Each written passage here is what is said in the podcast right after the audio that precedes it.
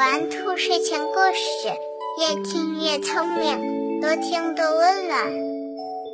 晚上好，小宝贝儿，我是兔耳朵姐姐，竖起你的小耳朵，开始听故事吧。企鹅的棉衣，一只非洲鸵鸟从没见过企鹅。他给企鹅写了一封信：“尊敬的企鹅先生，听说您能在冰天雪地里生活，而且不会冻得发抖，这是真的吗？”企鹅看了信，心里笑了。如果站在雪地里就发抖，那还叫企鹅吗？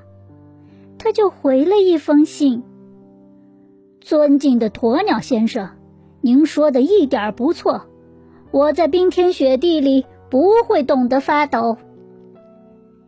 这只鸵鸟喜欢打破砂锅问到底，它又来信了。那您能告诉我这是为什么吗？企鹅听说人类大都是穿着棉衣过冬的，他就跟鸵鸟开了个玩笑，回信说：“因为。”我有一件特别高级的棉衣。企鹅没想到，鸵鸟来信说：“您能把您的高级棉衣借给我看看吗？我可是连觉都睡不着了。”企鹅真后悔跟鸵鸟开玩笑，怎么办呢？能说自己没有棉衣吗？既然没有棉衣。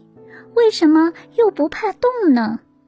鸵鸟弄不明白的。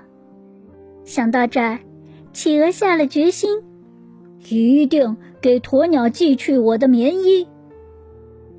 企鹅的身上长着厚厚的、密密的毛，寒冷不会传送到皮肉上，这不是最好的棉衣吗？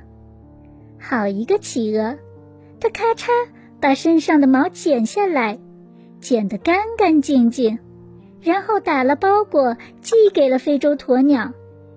他在信里说：“亲爱的朋友，看看我的棉衣吧，这就是我不怕冷的秘密。”鸵鸟看到企鹅的棉衣，十分感动，不过他很为企鹅的越冬担心。是的。这个冬天出奇的寒冷，企鹅可吃够了苦头。失去了棉衣的身体冻得像针扎一样疼。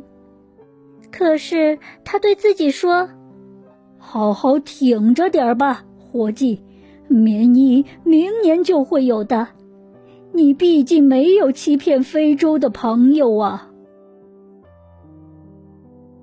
所以呀，有时候无心的撒了一个谎，可过后却要为这个谎言付出更多的代价，真是不值得呀！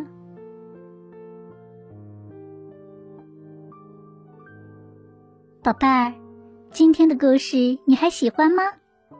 不要忘了让爸爸妈妈收藏订阅哦，下次。就可以很快找到兔耳朵姐姐啦。